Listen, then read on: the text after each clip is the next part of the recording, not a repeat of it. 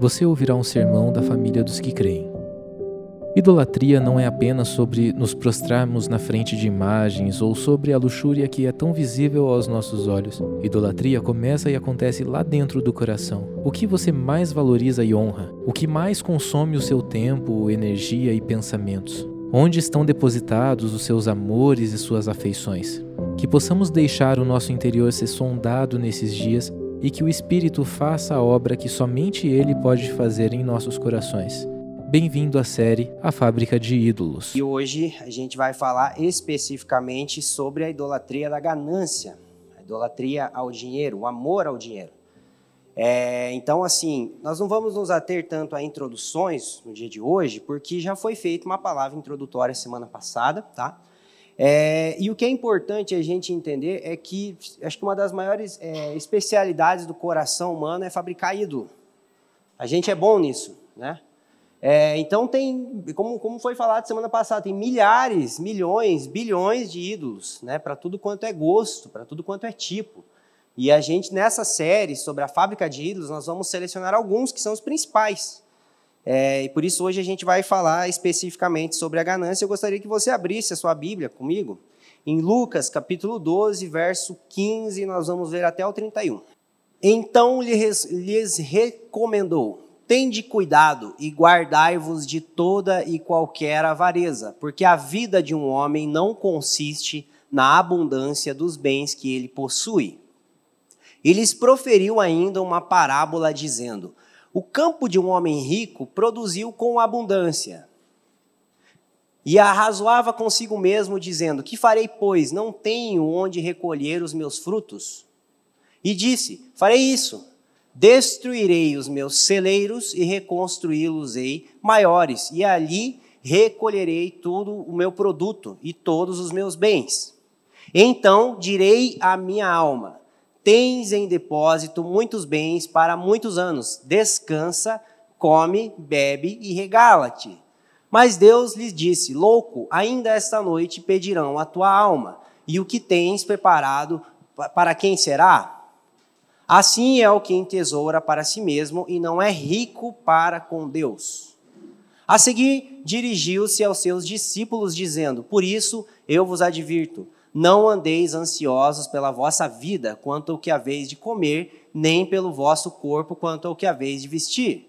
Porque a vida é mais do que o alimento, e o corpo mais do que as suas vestes. Observai os corvos, os quais não semeiam, nem ceifam, nem têm dispensa, nem celeiros. Todavia Deus os sustenta. Quanto mais valei, a, a, quanto mais valeis vós do que as aves? Qual de vós, por ansioso que esteja, pode acrescentar um côvado ao curso da sua vida? Se, portanto, nada podeis fazer quanto às coisas mínimas, por que andais ansiosos pelas outras? Observai os lírios, eles não fiam nem tecem, eu, contudo, vos afirmo que nem Salomão, em toda a sua glória, se vestiu como qualquer um deles. Ora, se Deus veste assim a erva que hoje está no campo e amanhã é lançada no forno, quanto mais tratando-se de vós, homens de pequena fé. Não andeis, pois, a indagar o que haveis de comer ou de beber, e não vos entregueis a inquietações porque os gentios de todo o mundo é que, é que procuram estas coisas, mas o vosso Pai sabe que necessitai delas. Buscai antes de tudo o seu reino e estas coisas vos serão acrescentadas. Amém? Vamos orar? Pai, em nome do Senhor Jesus, muito obrigado por essa manhã de instrução, essa manhã de pregação do Evangelho, essa manhã onde nós estamos sendo relembrados da sua obra salvífica, Obrigado pelo ministério do Espírito, pelo ministério da palavra. Obrigado por Jesus Cristo. Obrigado por Sua obra que está consumada.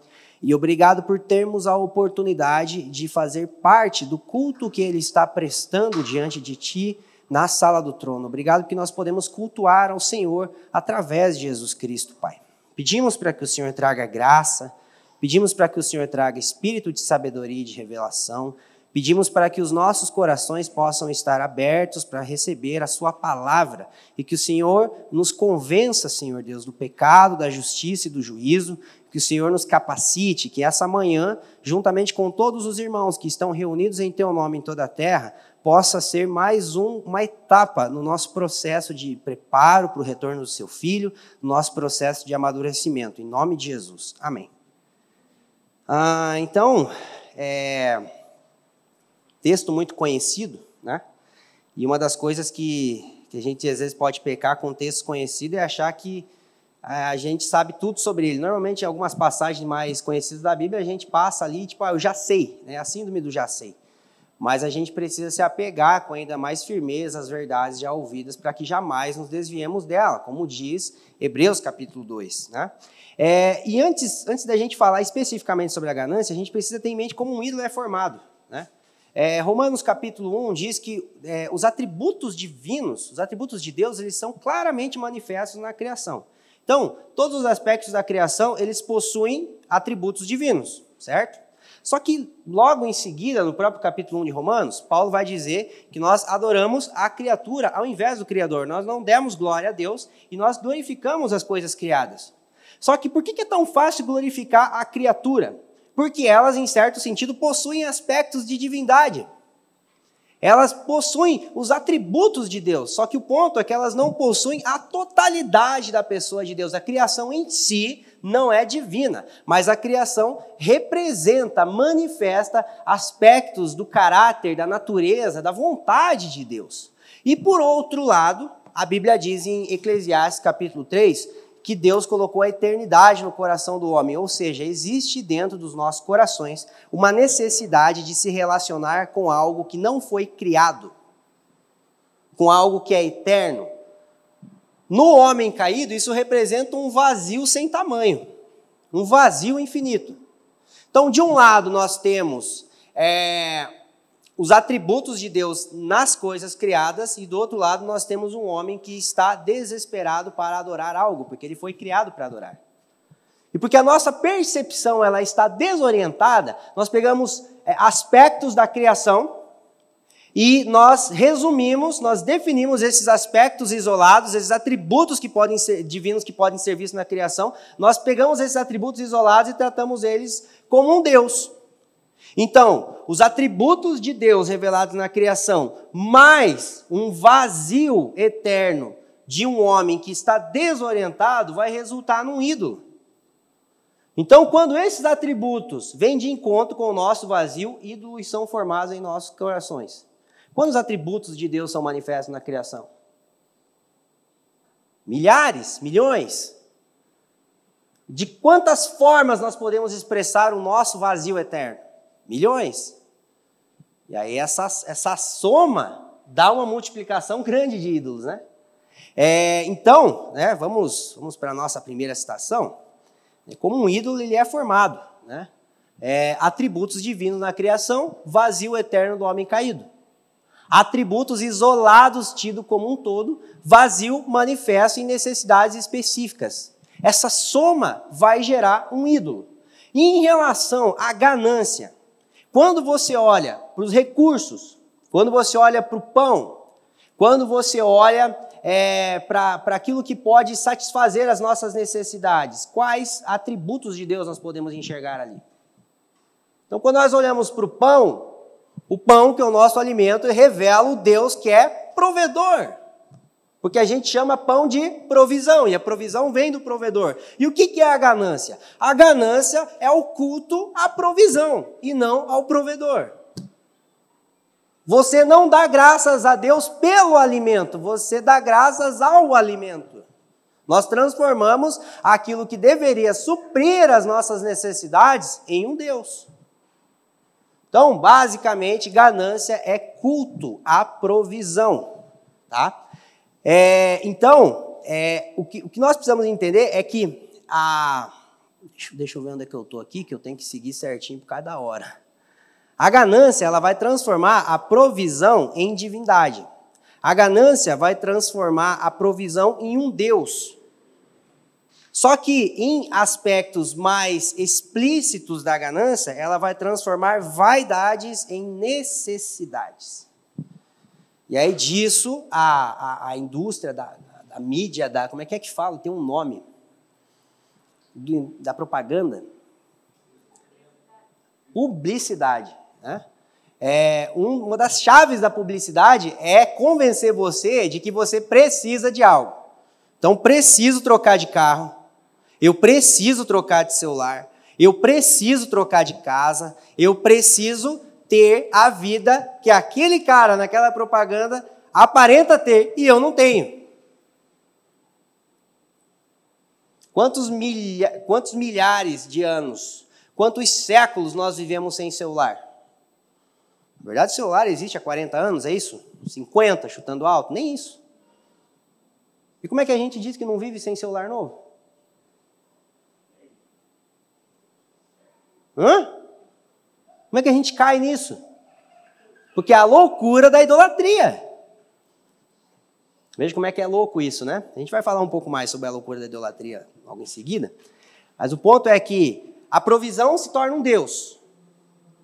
E as vaidades se tornam necessárias.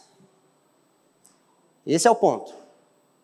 É, e o que, o que é, que é necessário a gente entender que todo ídolo ele oferece alguma coisa.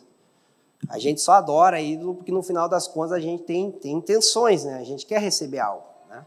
Às vezes a gente faz isso até com Deus, né? A gente idolatra Deus, né? A gente, a gente não adora um ídolo pelo que ele é, a gente adora um ídolo por aquilo que ele diz oferecer.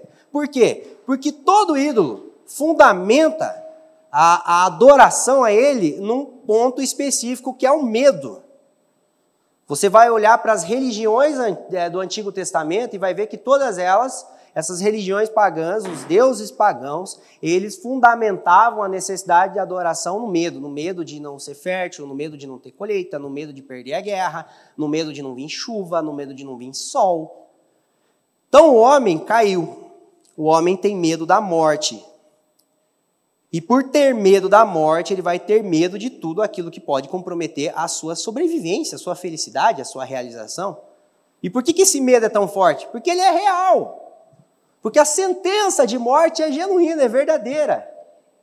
Se tem uma coisa que é certa, é que nós estamos sentenciados à morte sem Cristo. Então, essa sentença que é genuína provoca um medo. E a partir dos nossos medos, nós começamos a procurar na criação aspectos que possam nos salvar dessa condenação, ou pelo menos prorrogar a nossa existência. Então a ganância ela está fundamentada onde? No medo da falta, no medo de não ter, no medo de não ser feliz, no medo de não conseguir se salvar. E aí ela vai oferecer coisas, que é o que a gente vai ver agora. O que, que a ganância oferece? Vamos lá. É, Para nossa segunda citação, por gentileza. Primeiro de tudo é que a ganância ela vai oferecer uma razão existencial. Nós passamos a acreditar que o homem é definido por aquilo que ele possui. E o primeiro verso que a gente leu em Lucas 12 é que Jesus disse para nós cuidarmos com a avareza, porque o homem não é definido pelas coisas que possui. Mas hoje, socialmente falando, nós somos o que nós temos. Sim ou não? Então a razão existencial é, do ganancioso é se definir por aquilo que ele tem. O próximo ponto é que nós encontramos, ou achamos que encontramos, através da ganância, a salvação. Nós passamos que acreditar que é a provisão que pode nos salvar. Felipe, mas eu não acho que a minha provisão pode nos salvar. Então por que, que a gente fica perdido com a sugestão de que ela vai acabar? Às vezes a gente fica ansioso não porque está com fome, às vezes a gente fica ansioso porque não tem dinheiro no bolso. Às vezes a gente fica ansioso porque não tem dinheiro para comprar aquilo que a gente quer, e não porque faltou aquilo que a gente precisa. Eu, particularmente, graças a Deus, na minha vida, nunca passei fome. Mas se eu for olhar todas as vezes que eu já fiquei ansioso por não ter aquilo que eu queria, né? Então, como você fica com a sugestão de que a provisão pode vir a acabar? Se você fica perdido é porque você acha que ela vai te salvar. É, e o próximo né, aspecto que a ganância ela aparentemente oferece é a esperança. Nós passamos a acreditar que seremos felizes quando tivermos o que desejamos. Quando nos sentimos seguros mediante o que temos, quando as coisas estiverem sob o nosso controle. Criança, tu vai lá e dá um presente para ela, tá pedindo aquele carrinho uns dois anos. Vai dar brinca 10 minutos e volta a brincar com a panela quebrada. Ela se fala, meu irmão, paguei 200 conto nesse carrinho, cara. Daí a gente acha que isso é coisa de criança. Mas quantas pessoas, depois de comprar um carro novo, não se sentiram vazios? Vazio no coração, porque daí o bolso está cheio de boleto para pagar daí, né? Carnezão, o tamanho de uma Bíblia ali. Resolveu alguma coisa? Mas a gente, antes de ter, quando eu ter, quando eu ter, quando eu comprar. Isso acontece até com um crente que gosta de livro. Cara, eu preciso ter aquele livro. Daí o carrinho do cara na Amazon tá gigante. Quando chega os livros em casa, você olha, ah! Aí guarda, guarda ele lacradinho, cara. Tipo, tira o pacote dá para os filhos riscar, pelo menos, igual eu faço lá em casa. Para parecer que foi usado. Então, muitas vezes, nós camuflamos as nossas cobiças até no desejo por crescimento intelectual. Eu preciso desse livro, 1266 páginas. Você não vai ler, irmão. Na maioria das vezes, não. Deveria. Está entendendo como isso pode se, se, se manifestar por diversas formas? Porque tudo isso é basicamente um desejo de ter controle. Porque o nosso primeiro desejo foi ser Deus no Éden. Quando você comer, você será. E quando eu for Deus, eu vou ter as coisas no meu controle. E quando as coisas saíram do controle, nós ficamos desesperados. Por isso que nós precisamos ter as coisas sobre o nosso controle. Nem sempre se trata de ter muito. Às vezes o ganancioso ele não quer ter tanto, mas ele quer que o pouco que ele tenha esteja sob o seu controle. Essas são as ofertas, então, né? Uma razão existencial, a formação da nossa identidade. Salvação, ela é o nosso falso Messias e esperança, a nossa escatologia, a nossa finalidade, né? É de ter as coisas sob o nosso controle, é de ter a felicidade em prol daquilo que nós queremos ter. Mas todo ídolo é enganoso, né? Então, nós precisamos entender que sempre que, que você quer ver um impacto da, da idolatria, em um aspecto específico, atente para o oposto daquilo que ele oferece. Porque ele vai te dar exatamente o oposto daquilo que ele oferece. Por exemplo, a idolatria ao sexo. Qual que é a, a, a, o, o lodo, o lugar mais profundo daquele que cultua o sexo? Ele é uma pessoa fria, sem afeições, a ponto de se deitar com uma criança a ponto de se deitar com um animal, a ponto de se deitar com um cadáver. E tudo isso começou com um desejo promíscuo, que levou para a fornicação, adultério, pornografia, só que não sacia. Porque ídolos são limitados, não são autossuficientes. E, no entanto, eles oferecem uma satisfação para um ser que tem um vazio eterno. O próprio Salomão disse: os olhos nunca se cansam nós vamos ver que o, a, o, o, ápice da ganância é gerar miséria. Mas vamos lá. Né? Qual que é a primeira consequência da ganância? Escravidão. Jesus diz que aquele que ama as riquezas é servo, ou seja, escravo das riquezas. Não necessariamente pela riqueza que tem, mas a riqueza que almeja ter. Que a gente acha que é só o cara que tem uma conta de um milhão no banco, que ele é ganancioso e é escravo do dinheiro. Mas o que tem de pobre que é escravo do dinheiro, irmão, o que tem de pobre ganancioso.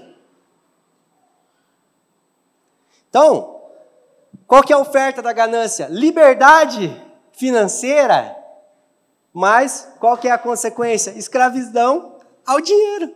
Olha que loucura, né? É, próxima consequência: confusão dos afetos amar coisas e usar pessoas. As pessoas passam a ter utilidade e as coisas passam a ter significado. Olha que louco isso. Pessoas significam algo, coisas são úteis. Mas às vezes o cara trata a mulher como um objeto e o opala como um filho. E às vezes nem tem um opala, né? Pode ser um carro caindo em ali porque ele passa a atribuir significado em coisas e utilidade em pessoas. Pessoas não têm utilidade, pessoas têm significado. Coisas não têm significado, coisas têm utilidade. Só passam a ter algum significado quando elas contribuem para a relação com pessoas.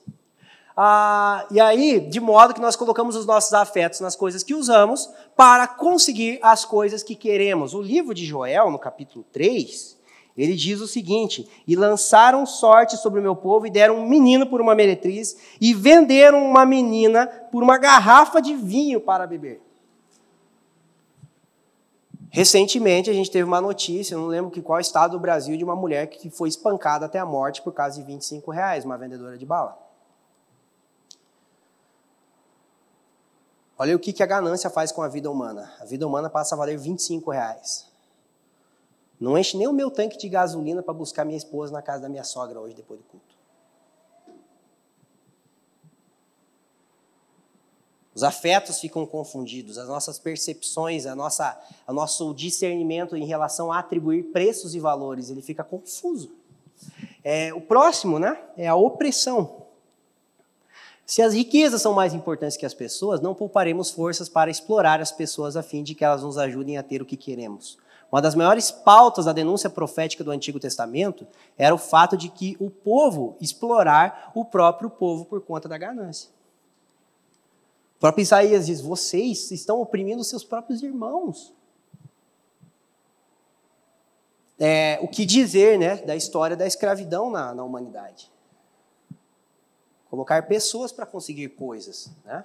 Isso é opressão. É, o próximo é a desigualdade.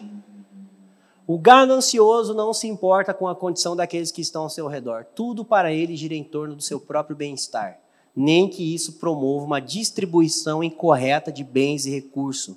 Em sua carta, o apóstolo Tiago denuncia o procedimento dos ricos que estavam promovendo desigualdade na comunidade. Olha que a denúncia do apóstolo Tiago, ela se refere a uma igreja local. Então, quando Tiago denuncia os ricos ali, ah, vocês falam para os ricos virem sentar na frente e deixam os pobres atrás. É isso que o evangelho está gerando em vocês? Ele está falando para crente, irmão. Até que o Senhor glorifique os nossos corpos, sempre tem a ver com a gente. Sempre pode ter a ver com a gente. É, Jesus disse está consumado, o Espírito Santo ainda não. O Espírito Santo ainda não terminou a obra de santificação. É... E por fim, a loucura. Né? Jesus chamou o homem, esse ganancioso que derrubou um celeiro, construiu um celeiro maior, e falou: louco, hoje vão pedir tua alma, você nem sabe se vai estar vivo amanhã. Por que loucura? Que é uma confusão dos nossos valores, é uma lógica idólatra. Romanos 1, dizendo-se sábios, tornaram-se loucos em seus raciocínios. É, quem já ouviu falar naquele ditado, é, ditado popular, né? Tempo é dinheiro.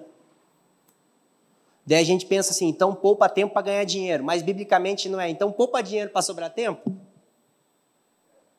Ninguém nunca pensou que tem que poupar dinheiro para sobrar tempo? Por que, que a gente precisa ter uma vida simples? Para ter tempo para desfrutar das pessoas que Deus colocou ao nosso redor. Mas aí a gente poupa tempo com as coisas que têm significado para ganhar dinheiro para suprir os nossos afetos. Olha que lógica doida. Sem contar que a, uma das principais razões das crises de ansiedade e pânico é a preocupação com dinheiro, com as coisas dessa vida. Né? É, então, eu queria que a gente, a Gabi, pudesse colocar uma foto ali, por gentileza. É, eu selecionei essa foto para que a gente pudesse tratar a ganância de fato como ela é. Vocês estão conseguindo ver? Eu vou falando aqui que vai descer o negócio. Que a gente pensa o seguinte, né? que os ídolos, eles são tipo um diabão grandão, assim, né, com um chifrão e tal, igual os ídolos do Antigo Testamento, igual os, as imagens que são colocadas né, em templos pagãos. Só que os ídolos, primeiro, que eles cabem dentro do nosso coração. E segundo, que a estética deles é sempre o contrário. Quando a gente pensa sobre ganância, a gente pensa diamante, anel de ouro. A ganância é isso aqui, ó. Essa é talvez uma das representações mais fiéis da ganância. A miséria. Porque a gente acha que a miséria existe porque está faltando algo. Não, a miséria existe porque alguém tem sobrando e não reparte. Eu lembro de um dia que eu estava viajando com um amigo meu para São Paulo para ministrar. É, e aí tinha uma BMW na frente e tinha um cara ali que estava, sei lá quantos dias fora de casa, aquele pessoal que trabalha consertando as estradas, sabe? Mas era um lugar bem longe, assim, uma cidade perto, assim, acho que é uns 200 quilômetros, a cidade mais perto. Daí ele olhou para mim e falou assim, cara, mas qual que é o problema eu ter essa, uma BMW igual a dessa ali? Olha que a gente tá dentro de um Ford Fusion. Eu falei assim, cara, o problema não é a gente ter a BMW, o problema é esse cara aqui não ter. Nem o suficiente para alimentar a família dele. Então o problema não é o que você tem, o problema é o que o teu irmão não tem. Porque a prosperidade, o recurso nunca é para nós. O recurso é por meio de nós. Nós somos o recurso. Então, aquilo que a ganância diz oferecer, daí é aquelas imagens bonitas que a gente podia selecionar aqui. Aquilo que ela realmente oferece é isso aqui. Pode subir, Gabi. Não é apelo emocional. É a gente tratar as coisas como elas verdadeiramente são. A gente dá nome aos bois. Então, no final das coisas, a ganância ela vai gerar miséria. E agora a gente vai ver sobre o seu impacto social, seu impacto, é, qual é o, o, tamanho do estrago da ganância, né? É, o primeiro deles né, é o impacto social, que é uma sociedade que gira em torno do dinheiro, independente da filosofia social. Pode ser comunismo, pode ser marxismo, socialismo, pode ser capitalismo. Ninguém é livre, só muda o tipo de opressor. Só muda o algoz. Pessoas estão sendo escravizadas, controle de natalidade a nível estatal é estabelecido. Por exemplo, na China, até 2013, você podia ter um filho só. Aí o presidente da China liberou dois, mas como a China está trabalhando a passos largos para se tornar a primeira potência do mundo, eles liberaram um terceiro filho. Aí a gente está na terceira gestação e vem os gêmeos. Aí minha esposa perguntou: mas e se lá engravida de gêmeos? que pula de dois para quatro já. Eu falei, paga multa, porque o filho, ele é visto como ferramenta de trabalho. As pessoas são vistas como ferramenta de trabalho. Nós nos tornamos ferramentas nesse mundo que rendem lucro. É, guerras são travadas, e a gente sabe que 99% das guerras ao longo da história era por causa da ganância, por causa de dinheiro, por causa de bens, por causa de riquezas. Dívidas externas se perpetuam. Existem países de primeiro mundo que, durante séculos, não perdoaram a dívida externa de países de terceiro mundo. Podiam já ter emancipado pelo menos 40% dos países que estão em terceiro mundo perdoando dívidas externas, juros que não, nunca se pagam. E essas dívidas não são perdoadas. Taxas tributárias fora do comum. Vai tentar fazer um empréstimo pelo Itaú, igual eu tentei esses dias para trás. Eu não dá, irmão. Eu não, não, prefiro, não, prefiro continuar quebrado. Pelo menos eu não vou me sentir tão injustiçado, né? Porque daí você vai continuar quebrado depois, vai se sentir injustiçado e com mais conta. Eu falo, deixa quieto, não vou fazer empréstimo não. É, o próximo, né? Impacto cósmico. Respeitar a necessidade de descanso da criação é prejuízo no mundo que gira em torno do dinheiro. A gente tira mais petróleo do que dá para tirar. A gente tira mais minério do que dá para tirar. A gente faz queimada, a gente faz desmatamento, a gente, a gente vai extinguindo a fauna, a flora. A criação não descansa, ela não está tendo o seu sábado respeitado, né, o seu dia de descanso respeitado. Por isso que é, o profeta Isaías, por exemplo, quando ele diz que ia julgar o povo de uma quando Deus ia julgar o povo de uma determinada terra, ele diz assim que a terra folgará os seus sábados. Ou seja, quando eu tirar esse povo ganancioso daqui, a terra vai descansar. E quando a terra descansar, ela vai ser restaurada. Talvez os ambientalistas, os ativistas, que, que estão abraçando a causa ecológica, eles sejam as pessoas que mais sabem sobre o impacto da ganância no cosmos. Aquecimento global, descontrole climático, tudo isso é por causa da ganância, falta de bom senso. É, o próximo impacto é o impacto na saúde, porque se a criação sofre quando não são respeitados os seus limites, o corpo humano também sofre. Primeiro que a gente é exposto a uma rotina frenética de trabalho e estudo.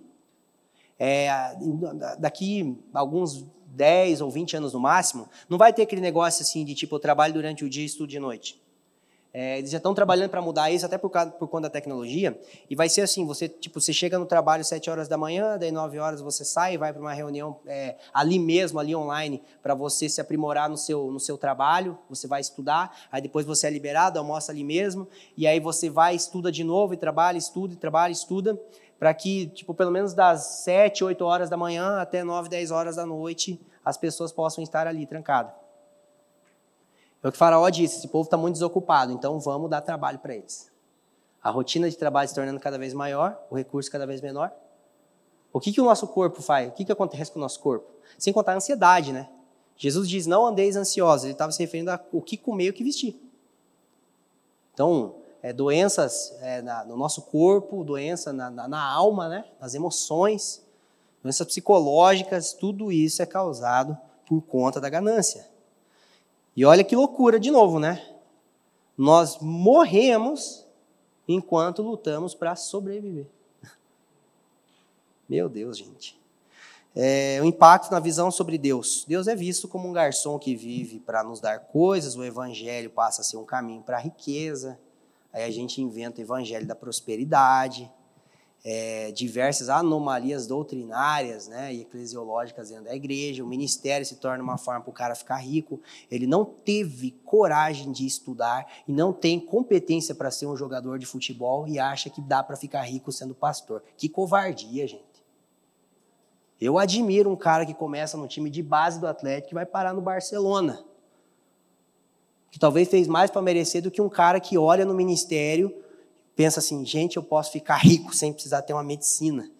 Aliás, nem sempre medicina dá dinheiro, né? Mas eu digo assim, né? Tipo, que hoje ainda falar de médico ainda remete né, a uma vida financeira bem sucedida. E aí a ganância da igreja, historicamente falando, ela foi um pecado que, que trouxe muita opressão durante a Idade Média. É, e, e, até hoje a, a perspectiva do mundo em relação à igreja não foi redimida em relação a isso. Então, a visão de Deus, a visão do Evangelho, a visão da igreja, tudo é comprometido por causa da ganância. Aí tem o um impacto nas relações, né? as relações elas se tornam comerciais. Você não olha a pessoa por aquilo que ela é, você olha a pessoa por aquilo que ela pode te oferecer. As nossas relações se tornam relações de mercado. Não há afeto, há interesse. Porque o amor não busca os próprios interesses. Então, onde há interesse, não há afeto. E onde há afeto, há frieza. E onde há frieza, você está disposto a fazer qualquer coisa que for preciso. É a síndrome do Thanos, ele entrega a própria filha para conseguir o que quer. A própria filha. Ah, e aí, né, o impacto na mentalidade, tempo é dinheiro, uma hora um dólar, né? A gente passa a ter essa lógica idólatra de pensar as coisas, né? Quando você vai estudar os sistemas econômicos, as filosofias que regem os sistemas político-econômicos do mundo, eles são carregados de sabedoria. É, é profundo, é sistematicamente organizado. E, ao meu ver, fora a idolatria ao Estado, talvez a idolatria da ganância é a que melhor oferece uma lógica, uma mentalidade razoável para justificar a nossa idolatria. Porque a adoração a Deus no deserto, ela produziu o quê? Qual que foi depois da adoração? A pedagogia do culto, hein? Depois da adoração vem a lei. E depois da idolatria vem o quê? Uma mentalidade idólatra. Então toda idolatria gera uma mentalidade, toda mentalidade legitimiza um padrão comportamental reprovado. Dizendo-se louco, tornaram-se sábios, adorar a criatura em vez do Criador. Por isso, Deus nos entregou uma disposição mental reprovável para praticar coisas inconvenientes. E não somente fazem essas coisas, mas aprovam que também fazem. Tem o certo por errado, o errado por certo. E hoje você ser contra a ganância na sociedade, você é louco. E hoje você ser escravo da ganância na sociedade, você é prudente. É loucura. É uma, mental, é uma, é uma lógica idólatra. Uma mentalidade reprovável. E por último, na, da, desses impactos, né? É, por último, que eu vou citar, porque pode ter mais um monte, né? É o impacto na vocação. E talvez esse é o que mais pode nos comprometer. Porque, vamos, vamos estatística, quem vai amanhã, segunda, né? Quem vai trabalhar amanhã?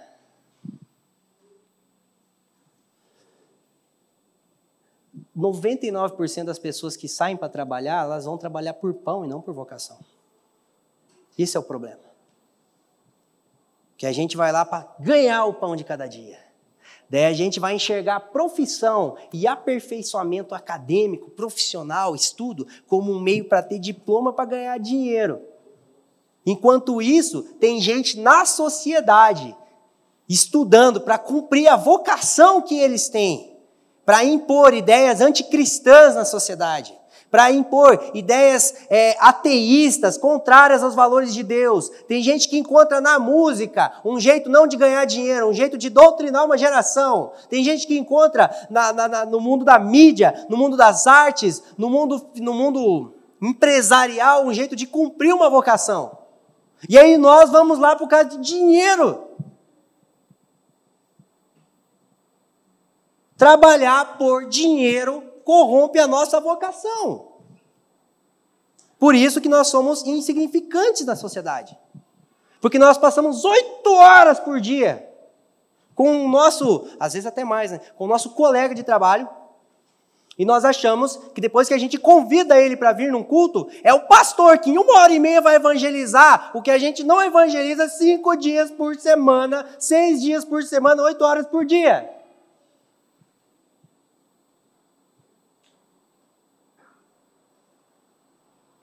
Tamo junto ainda?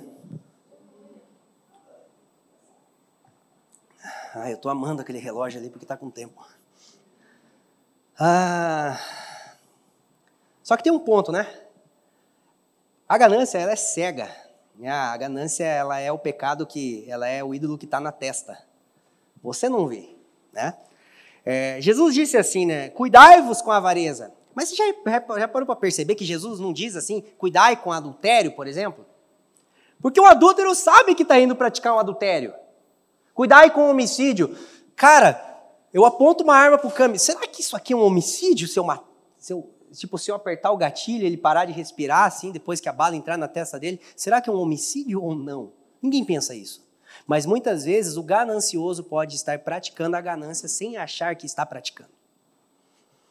A maioria das vezes. E Jesus chama de gananciosos os fariseus que eram os crentes mais top assim no tempo dos evangelhos. Mais crente que a gente ainda em vários aspectos. Então, é, o ponto é que a ganância ela é cega. Talvez a sua sutileza é uma das suas maiores características. É, então, assim, né, daí quando a gente pensa sobre ganância, a gente pode pensar que, cara, obrigado, Jesus. Dessa eu tô salvo. Vamos ver semana que vem qual que vai ser o próximo tema. Ô, oh, Senhor, glória a Deus. Amém. A oração do fariseu e do publicano. Obrigado, Jesus, eu sou bom, não sou igual a esse cara aqui. A gente pode não se achar ganancioso porque não tem um carro caro, a gente pode não se achar ganancioso porque paga aluguel, a gente pode não se achar ganancioso porque se a gente ganhasse na Mega Sena, a gente ia repartir com os pobres. E a gente acha que isso convence Deus a gente ganhar na Mega Sena. Pô, Deus, já está tudo pronto meu projeto. Me dá os números. Vamos lá para algumas perguntas. Como a gente se sente quando a conta está no negativo? Como a gente se sente quando a conta está no positivo? Tem gente que só é feliz os primeiros 10 dias do mês. Depois ele fica insuportável. Do dia 27 até o dia, o dia 2, dia 3 do outro mês, ele está quase um demônio. E de repente ele vira uma bênção. Mas eu te pergunto: a alegria é fruto do espírito ou fruto do estado da nossa conta bancária?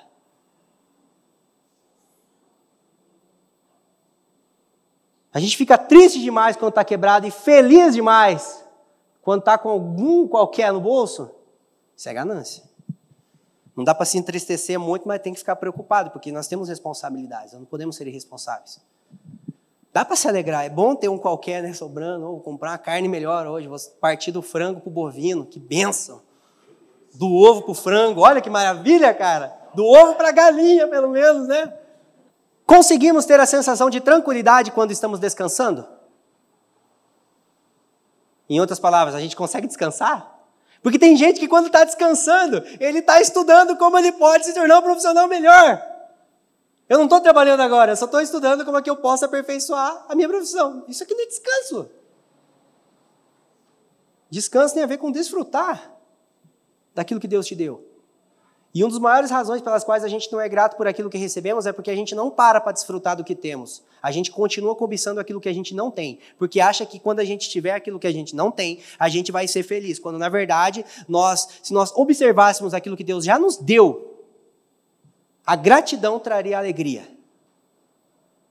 Por isso que a gente precisa descansar. A gente precisa descansar para recuperar a lucidez. Descanso é você contemplar a obra de Deus. Deus descansou, ele olhou para a criação. Uau, muito bom.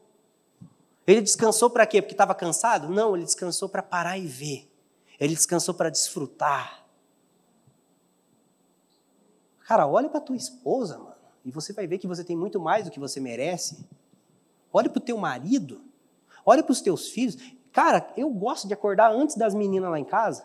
Aí eu olho que nem assim, a gente vai dormir em dois na cama, acorda tipo um ninho de rato assim, né? Tem as meninas já foram dormir lá de madrugada, então tem quatro na cama e mais dois na barriga da Ju, né? Seis numa cama. Eu gosto de acordar antes e ficar contemplando, falando, caramba, cara, tudo que eu tenho de valor cabe numa cama. Eu não mereço essa, nem essa, nem essa, nem os dois que estão tá ali dentro. Uau! Eu me recuso a acordar louco para ir trabalhar. Para para ver o que você tem, irmão. Para para agradecer por Jesus Cristo. E você vai ver que você não precisa de nada. É, como lidamos com a ideia de repartir o que temos com os outros? Como você lida com a ideia de que o que você tem não é teu? É, então, são pontos que a gente precisa observar, né? É, às vezes a pessoa pode ser pobre e gananciosa porque ela nunca vai estar contente com a sua situação atual. Ela acha que os que têm mais que ela são mais felizes do que ela. Ah, também com um carrão daquele, até eu, né? Também com uma casa daquela. Tem pessoas que podem ser bem organizadas financeiramente e podem ser gananciosas, por achar que o controle da vida está na organização financeira e não na soberania de Deus. Tem pessoa honesta, trabalhadora e até dizimista que pode ser gananciosa, porque ela expressa um profundo descontentamento até com Deus ante o fato de que pessoas desonestas, preguiçosas, que não honram a Deus, prosperam e ela não. Deus, eu estou dizimando há 20 anos e aquele cara é um traia. É a velha síndrome do por que prosperam os ímpios, que o salmista já tratou isso, né? Então, olha os aspectos que podem revelar a ganância no nosso coração. Mas agora vamos lá, reta final. Princípios para confrontar a ganância em nossas vidas. Vamos para o primeiro princípio. Entenda que o Evangelho reordena tudo em nossa vida. Então, o Evangelho não apenas salva um pecador, o Evangelho coloca todas as coisas em ordem. Quando a gente é salvo, nos é devolvida a capacidade de atribuir a cada coisa o seu devido valor, a cada pessoa o seu devido significado. Então, o Evangelho nos dá a capacidade de enxergar as coisas como elas realmente são. Não há inversão de valores quando a gente olha com a perspectiva de que está salvo. Nós não precisamos nos salvar. E quando uma pessoa que não precisa se salvar enxerga a vida, ela vai enxergar a vida não como um consumidor, ela vai enxergar a vida como um doador de vida. Então o evangelho ele reordena, ele nos dá essa capacidade de reordenar as coisas. O próximo aspecto é buscar crescer no pleno conhecimento de Deus. Não tenha uma visão unilateral de Deus. Não olhe Deus por um lado só.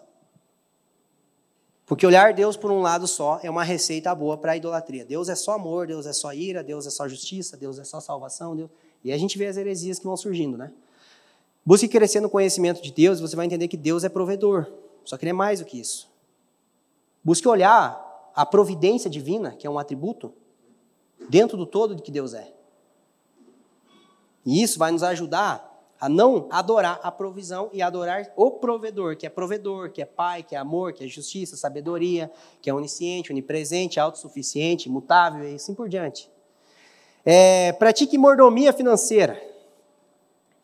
Nós não temos nada e nós não levaremos nada, mas nesse do nascimento até a morte, tudo que nós temos é para administrar. O povo de Israel não tinha nem a, nem a terra era deles. O povo de Israel morava de aluguel. Nem a terra é nossa.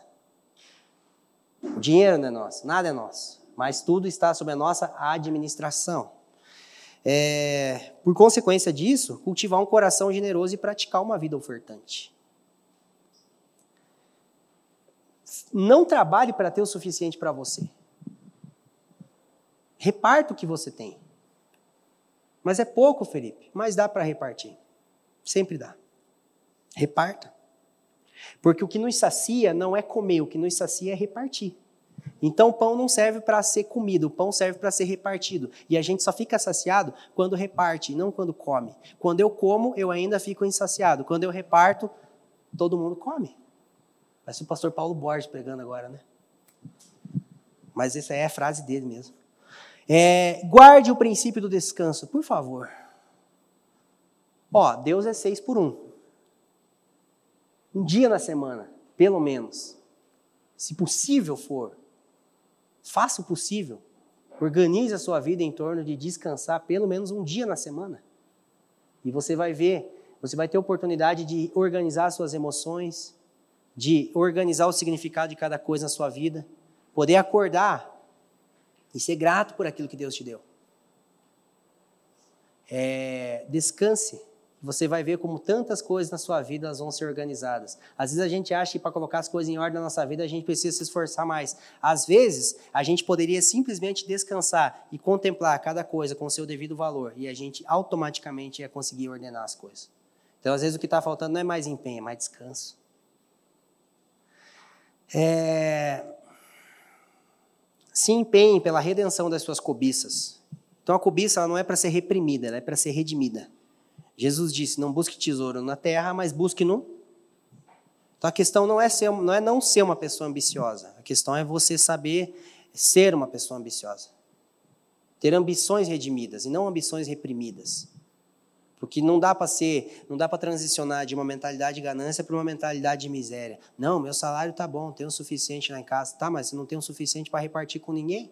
Você não consegue abençoar ninguém? Isso não é, isso não é ser simples. Isso é ser pacato. Isso é ser mediano. É, redimir as cobiças tem a ver com não buscar entender como prosperar antes de entender por que prosperar. A questão não é como a gente vai prosperar, a questão é por que nós vamos prosperar. Isso é mais importante. O propósito da prosperidade é muito mais importante do que os meios para ela. É, ressignifique o seu conceito de trabalho. Isso é importantíssimo, porque o homem caído ele trabalha por provisão. Do suor do seu trabalho comerás o fruto da terra. Mas o homem original era provido para trabalhar. Então Deus primeiro encheu o jardim de comida, de provisão, depois deu alguma coisa para Adão fazer. Já parou para pensar, já parou para perceber que durante a peregrinação no deserto, que era um tempo de transição de mentalidade, o maná vinha de manhã e não de tarde? Porque no Egito, eles podiam colher a palha de tarde. Então no Egito, eles trabalhavam por provisão. No deserto, eles eram providos para trabalhar. Então a primeira coisa que um hebreu no deserto entendia quando acordava é que o dia estava ganho. Porque Jesus diz para orar por pão e não para trabalhar por pão. Então a gente ora por pão, é provido para trabalhar e trabalha por vocação.